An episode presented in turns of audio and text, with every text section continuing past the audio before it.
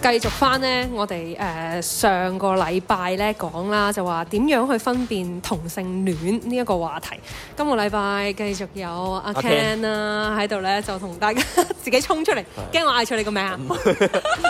你自己諗翻 啦，你咁咁又係，我成日都嗌錯人名嘅，除咗嗌自己阿卡，永遠都啱之你外。你呢啲時候嗌錯名好啦，其他時候嗌錯名就唔好。咁又係，即係譬如喺啲咩情況啊？我都唔街嘅知時候，仲有啲咩情況啊？你講誒、即係我諗到，但係我留翻啲空間俾大家 OK，OK，諗下，有啲咩情況唔好嗌錯名，因為其實講開嗌錯名呢樣嘢好搞笑，即係我唔係喺一個特別好浪漫嘅情況底下嗌錯啦，係其實都浪漫嘅。嗰陣時初戀拍拖係，我有一個男性好 friend 嘅好 friend 嘅男仔，跟住咧同初戀咧擁抱嘅時候。我以為你嗌咗 professor 個名，喂，你又過分 喎！即係嗰啲都年過半百啊，係咪啊？即係你都唔父女需要戀咁樣係係係跟住咧，我係嗌，即係攬住我初戀嘅時候咧，即係唔小心用高音去發音咧。通常高音去發音嘅時候就會發音我個 friend 個 名，然後我想高音去發音我男朋友嘅名嘅時候，係嗌錯咗我個 friend 個名，咁咁咁佢佢咩反應？啊吓？咁樣咯。咁佢有冇懷疑過你同佢係？佢一路都懷疑嘅，即係佢由追我嗰一日開始已經係懷疑緊我同呢個男仔係咪有冇嘢啊？咁到最後你同佢講，哦，其實佢係同性戀，咁就化解咗呢個危機。唔係因為佢唔係同性戀，哦，定係佢真係中意你，唔係因為我同佢真係太熟啦。真係好朋友。係啊我覺得都有，即係呢個世界一定會有呢一啲咁樣嘅情況。你有冇試過嗌錯名啊？誒，我唔記 得，你梗係話唔記得啦我。應該冇。其實嗱，即係譬如我頭先講嗰個情況咧，其實都尷尬，因為啱啱開始拍拖，你嗌錯名其實都幾即係銘記於心。都唔止係。尷尬咁係嘛簡單。但係如果係真我係覺得呢個係一個 trigger 嘅位，令到你到最後可能導致分開都幾嘅年少少。後係 嘛？即係唔係？但係我三個覺月得如果係喺床上面嗌錯名，哇！呢個哇！唔得啊，呢個點算咧？我都諗唔到佢係應該。我發生唔到咯，嗰件事。成件事係哇！我諗起都覺得尷尬哇。！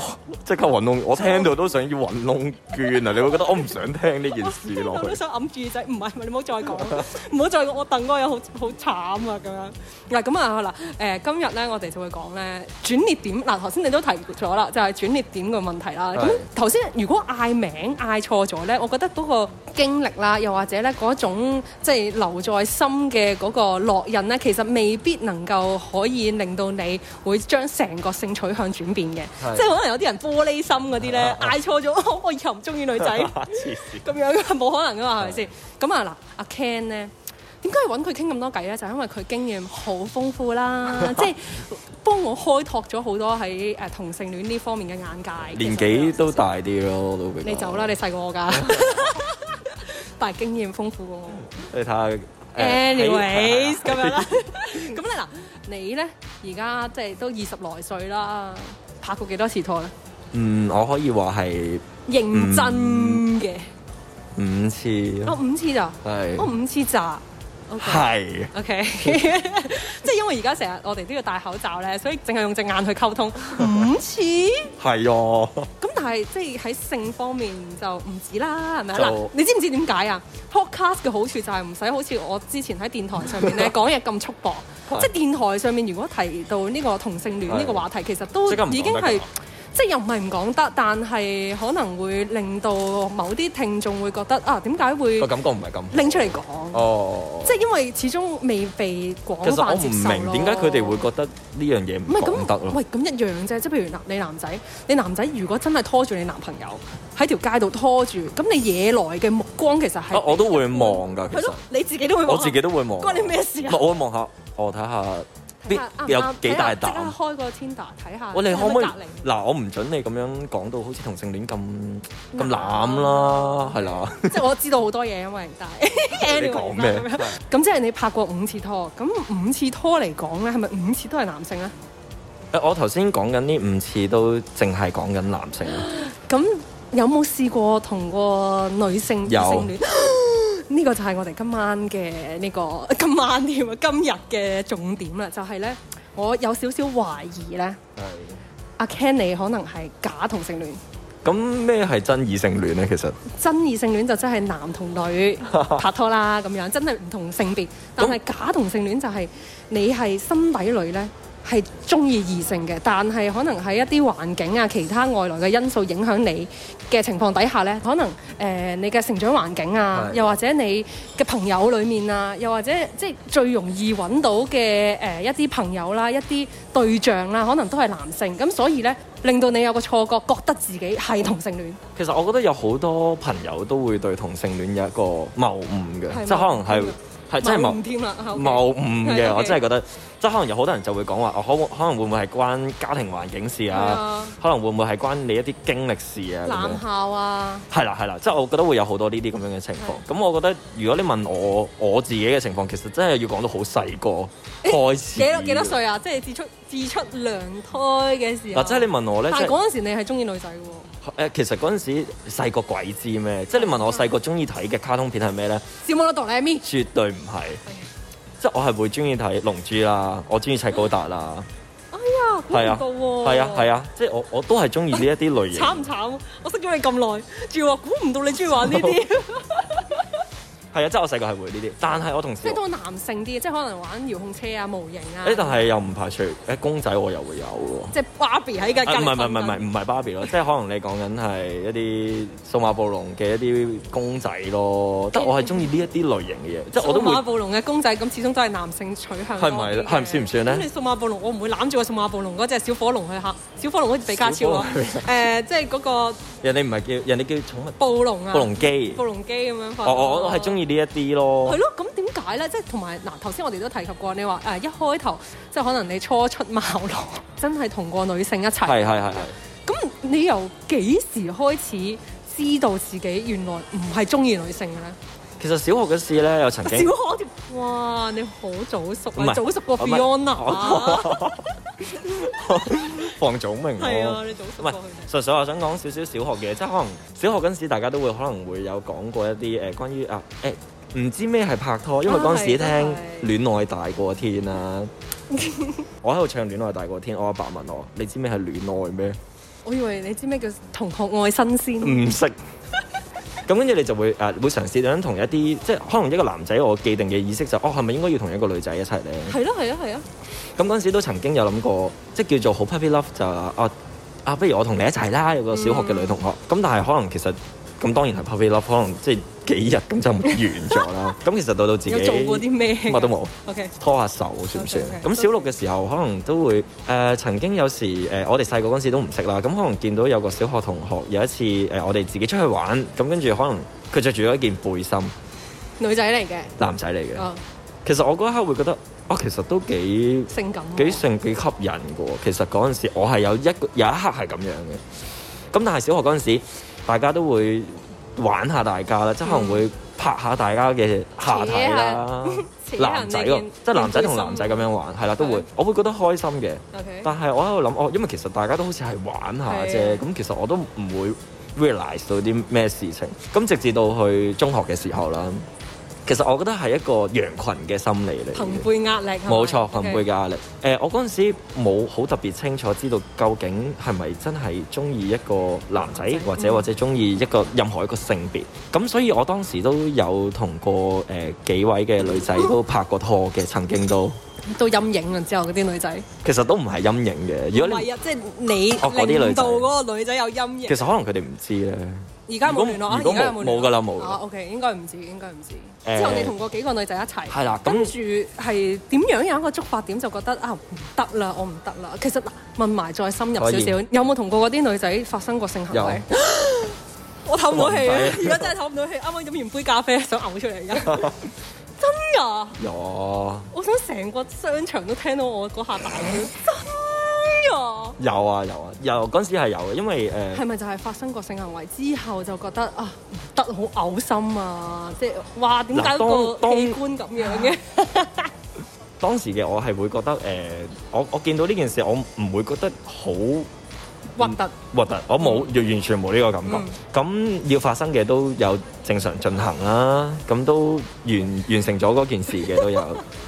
唔都你問盡一盡責任啦。係咁，因為其實誒、我冇覺得好唔中意，完全冇覺得好唔中意。咁但係我嗰陣時係、誒都俾 女仔去遺棄嘅情況都比較多嘅當年。 OK，咁但係你問會唔會呢個係一個觸發點，令到我唔係啦想再同女仔一齊？咁咁啊喺我嘅誒諗法啦，即係我自己真係唔係當事人，又或者我唔係同性戀嘅一份子，咁所以咧我係好難去理解誒、呃同性戀嘅朋友咧，究竟點樣去睇異性嘅？係同埋係點解會喺即係明明同緊異性一齊噶嘛，同過異性一齊，點解無啦啦可以 realise 到自己原來唔係嘅喎，原來自己係中意同性嘅喎，咁樣即係點解會突然之間有嗰下嗒一聲，唔知嗒唔嗒到，嗒一聲會轉嘅咧？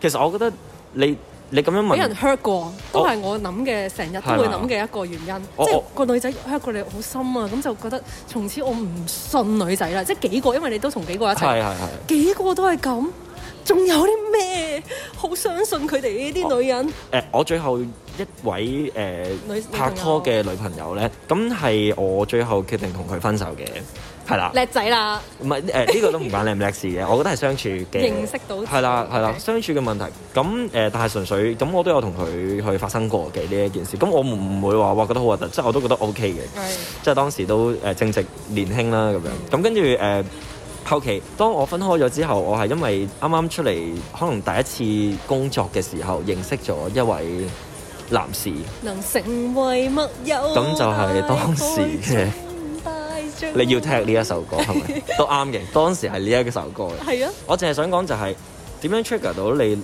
去，知道咧我去發現咧，其實嗯就好似點解有人中意唔中意食芫茜，有人中意食芫茜一樣咯。 OK，你係中呢個係你天生嘅，我覺得你冇得揀。即係我覺得每一個人都總會有一啲可能食物係會唔中意。都係。咁你問點解？即係可能你會話哦，我覺得佢臭，或者誒、嗯呃我覺得佢佢個味道唔好係。即係你問我，我會唔會對女性有一個反感呢？冇。嗯但係同樣地，我就係想問點解你一出世一個男仔一出世點解你會中意一個女仔？或者可能你問一個女仔點解你一出世就會中意一個男仔？其實關唔關誒、呃即係嗰種性慾嘅問題咧？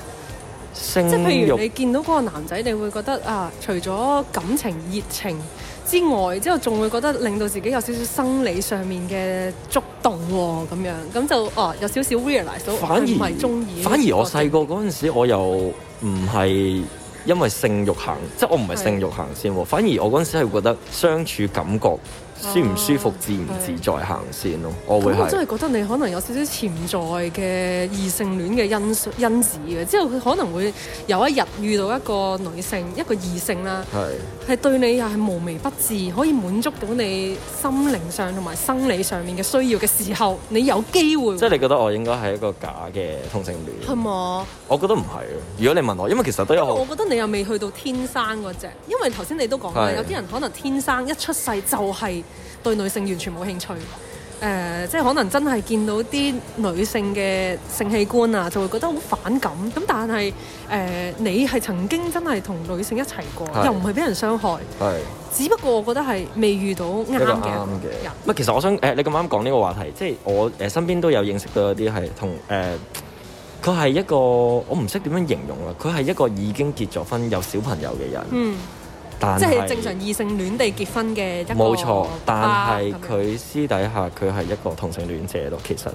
跟住之後就同佢嘅情人啦、情啊發人生外遇係啦係啦係咁啦，呢個就係係喺啊可能環境嘅因素、屋企人嘅影響，係有好多人都係因為屋企人可能或者可能事身業有成啊，咁樣就話啊，你一定要而家結婚啊，生仔啊。係啦，如果唔係傳人宗哋就會覺得你可能誒係啦，奇咁怪怪啦嘅，即係咯係係應咯該要傳宗接代咯喎。如同果埋唔可能係有啲啲家家族生意業啊，係誒家你族做乜生意撞我嗰句 係啦，撞滾。講兼啊，你定係講緊？而家呢個社會其實都有好多人係因為佢嘅屋企，嗯所以令到佢唔敢去踏出呢一步。有好多人都唔敢話俾人哋知自己係。嗯如果你問我我自己呢，其實我身邊熟嘅朋友一定會知道啦。咁同埋誒，你問我會唔會好介意呢？其實我又冇話好特別介意，即係又唔係但自己專登去講，但係我唔人哋想問嗯影響我嘅工，即係唔想因為呢一啲情況影響工作，因為其實可能呢個世界都會有啲人係恐同症、咩意思啊？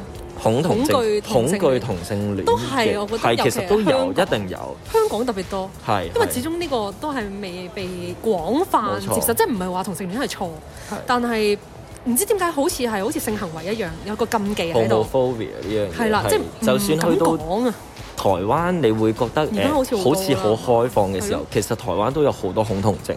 啊，係大家可能冇睇到嘅一面嚟嘅係。你咁講得好啱嘅就係其實屋企人支持好緊要咯係，因為我屋企人從來都你打開咗心窗未？打開咗，我屋企人都知道。係咁所以誒，呃佢、哋開頭當然其實一定會經歷過好多嘅事情，到到好多嘅拗撬之後，我嘅屋企人都發現，哦，其實呢個始終都係自己嘅小朋友，同埋佢又唔係去做一嗯啲犯法嘅事，呢、個只不過係佢哋會明白到誒、呃我中意食日本嘢，嗯但係佢唔會逼我中意食中國菜一係樣。對佢哋嚟講，咁所以我好好彩就係有屋企人嘅支持啦。咁所以誒、呃我冇一個壓力要令到我要同翻一個異性一齊咯。嗯一段關係上邊，除咗感情之外，都會牽涉到性行為啦。係。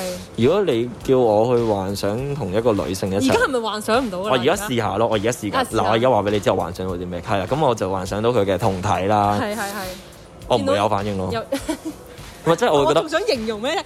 唔使㗎啦有幾團肉咪即係就算你幾 details 係啦幾 details 都好，我會覺得嗯。咁如果你唔好動凍親啊！你都係着翻件衫。 即係如果你係講我啊，有個男男男性嘅身軀，哇！你永遠都唔好着衫啊！ 唔好意思，即係可能個性取向方面，真係咪係我即覺係得符合翻頭先我哋一開頭係講就係話啊，如果對一個人有意思咧，可能係要真係有唔同嘅誒、呃方面結合埋一係齊，係即係係無論係感覺啊、誒、一種熱情啊，又或冇錯者可能連埋佢個性慾係都要係夾合埋一齊咧，咁就係一段完整嘅關係啦，啱亦都係代表到你個誒、呃性取向啦咁樣。咁啊誒，其實咧性取向咧係一個好複雜嘅問 題，呢個係好似即係而家有一個好 資料性嘅一個概括咁樣啦。係性取向其實真係好奇怪一樣嘢，同埋咧真係旁觀者、局外人咧完全係唔會太明呢樣嘢。即係就好似即即係好似你唔明我哋唔明異性戀戀，exactly 係咯一樣。咁所以咧，誒、每個人都要學識點樣去尊重唔冇錯同嘅一個誒性取向啦，唔同嘅性關係啦咁係樣。咁啊，因為咧冇錯嘅，冇得去分對錯啊，或者邊樣好啲，邊樣唔好啲嘅。最緊要咧係你了解咗對方嘅一個性格啊，又或者一種誒、呃大家都認可嘅關係之後咧，可以繼續去做到朋友啦，又或者係繼續可以發展下一個關係咁樣嘅。下次咧再有機會咧，我哋咧再同阿 Ken 傾下其他話題啦好，睇下你仲想傾啲咩啦，睇下大家聽眾們中意聽啲乜嘢啊。好，拜拜。拜拜。